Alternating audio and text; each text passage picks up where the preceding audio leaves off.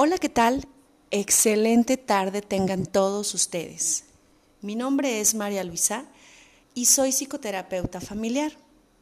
El día de hoy quiero comenzar contándoles una anécdota un poquito curiosa.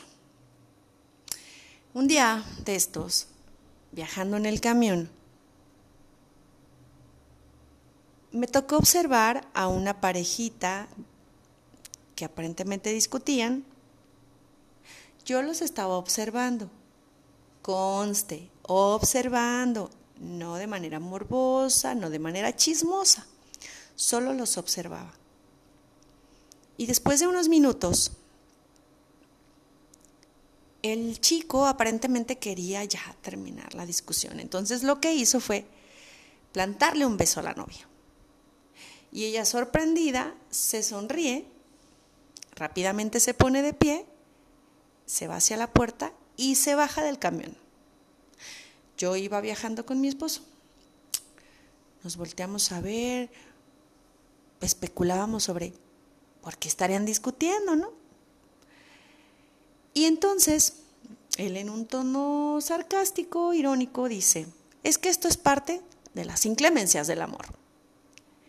Nos miramos y soltamos la tremenda carcajada. Y hoy esa anécdota le da vida a este podcast. Comenzamos entonces. Y quiero lanzar unas preguntas.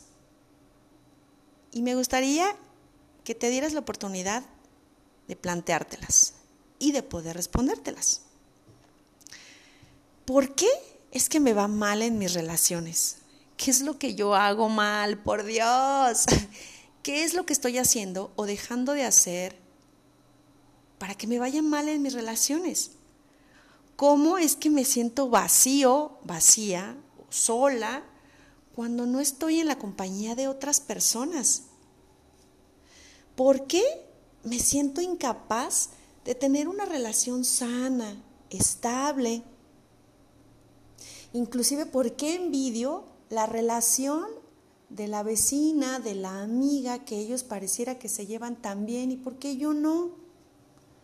¿Por qué es tan difícil lidiar con mi soledad? Porque en muchas ocasiones me ha tocado escuchar, sobre todo a las mujeres, eh, que dicen, ¿y ahora qué voy a hacer? Me siento vacía, me siento sola, no sé qué hacer, no me gusta estar sola. Pero conste, no es exclusivo, hablo de mi experiencia. ¿Por qué con frecuencia me siento mal conmigo mismo? Pues bien, estas y muchas más preguntas vienen a mi mente. Pero concluyo en que todo parte de un mismo punto.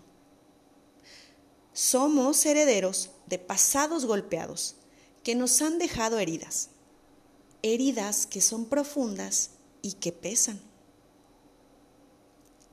Cuando estamos en el seno materno, estamos dotados para poder vivir la vida en plenitud, para ser felices.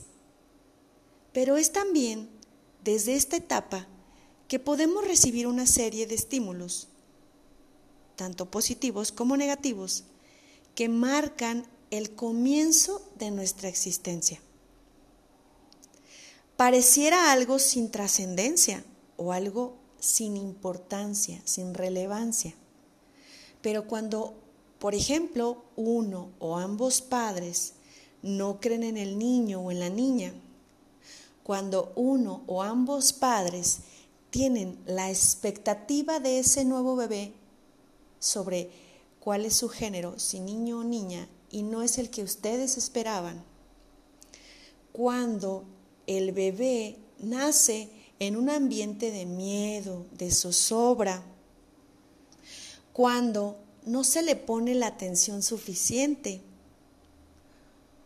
cuando a un niño o niña recibe castigos físicos exagerados o sin una razón aparente cuando comparan a un niño con su hermanito o con su primito o con el vecino, cuando los niños se sienten abandonados o ignorados o en el extremo, que es cuando lo sobreprotegen. Todo esto son posibles provocadores de heridas, causas de heridas, perdón. Los principales agentes provocadores de las heridas por falta de ese amor incondicional es el padre, la madre, los hermanos, las hermanas, los familiares cercanos. Y hablo de ese amor incondicional, aquel amor en el que no importando si eres niño o niña, no importando si eres güerito o morenito, no importando si eh, tienes los dedos del pie gorditos o delgaditos o como sea, yo te amo por sobre todas las cosas y te amo por quien eres.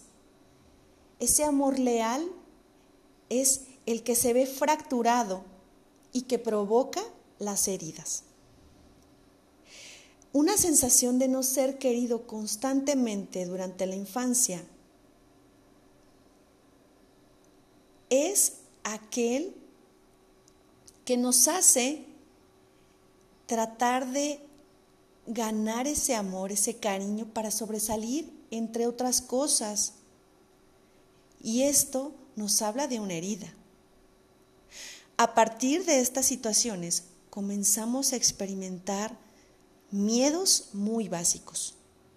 Por ejemplo, miedo a no ser querido, miedo a ser condenado, miedo a fracasar, miedo a mostrarse débil, miedo a quedarse vacío, miedo a ser abandonado, miedo a sufrir.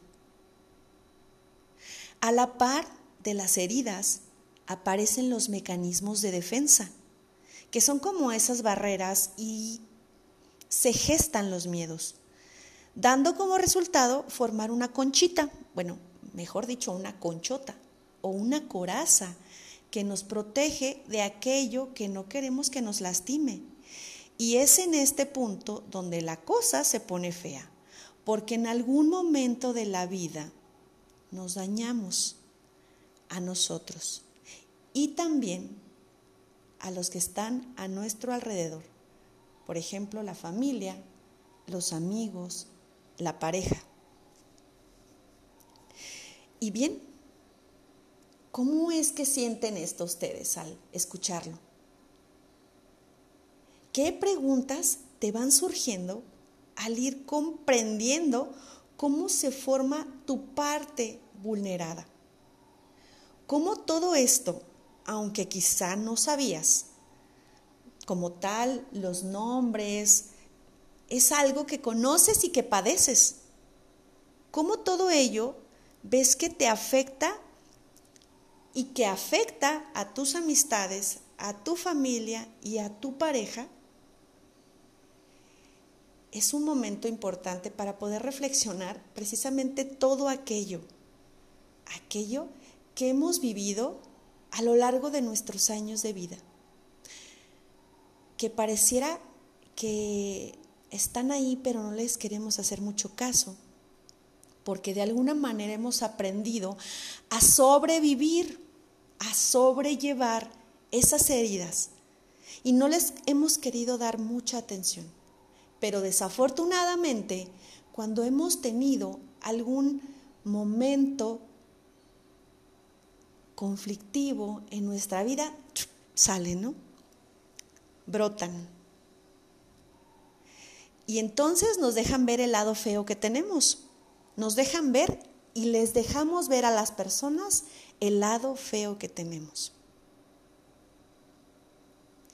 Entonces te invito a que hagas una pausa y reflexiones acerca de cómo todo esto te ha llevado a ser quien eres y cómo estas heridas te siguen lastimando. Y también cómo tú no eres culpable de estas heridas. Cabe señalar que tampoco tus padres fueron culpables de esas heridas, ya que ellos no sabían. También es una reproducción de algo que a ellos les tocó vivir. Entonces, ahora que has cuestionado esto, que lo has podido llevar a tu cabeza, te pido que pienses en las veces en que tus comportamientos te han hecho malas pasadas y de aquellos sueños e ilusiones marchitos a causa de la falta de fe que te tienes. Es fuerte el tema, definitivamente es fuerte y duele tocar esas heridas, porque bien sabemos que cuando nos lastimamos la piel, la herida sana, se forma una costra. Pero ¿qué pasa con aquellas heridas que no sanan de manera correcta? Se infectan, supuran. Hay que limpiar perfectamente y va a doler. Pero entonces el proceso de sanación será diferente y se sanará esa herida de una manera saludable. Ya decidiste emprender el viaje a tu interior y ese es un paso muy importante. Te invito a que me escuches en el próximo episodio y recuerda, hagamos la diferencia que hace la diferencia. Hasta luego amigos. Chao. El Espíritu de Dios está en este lugar. El Espíritu de Dios se mueve en este lugar. Está aquí para liberar. Está aquí para consolar. Está aquí para ti. El Espíritu de Dios está aquí.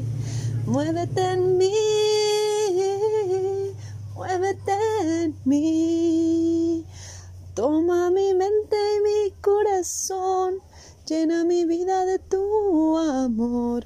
Muévete en mí, Dios Espíritu, muévete en mí. Muévete en mí, Dios Espíritu, muévete en mí.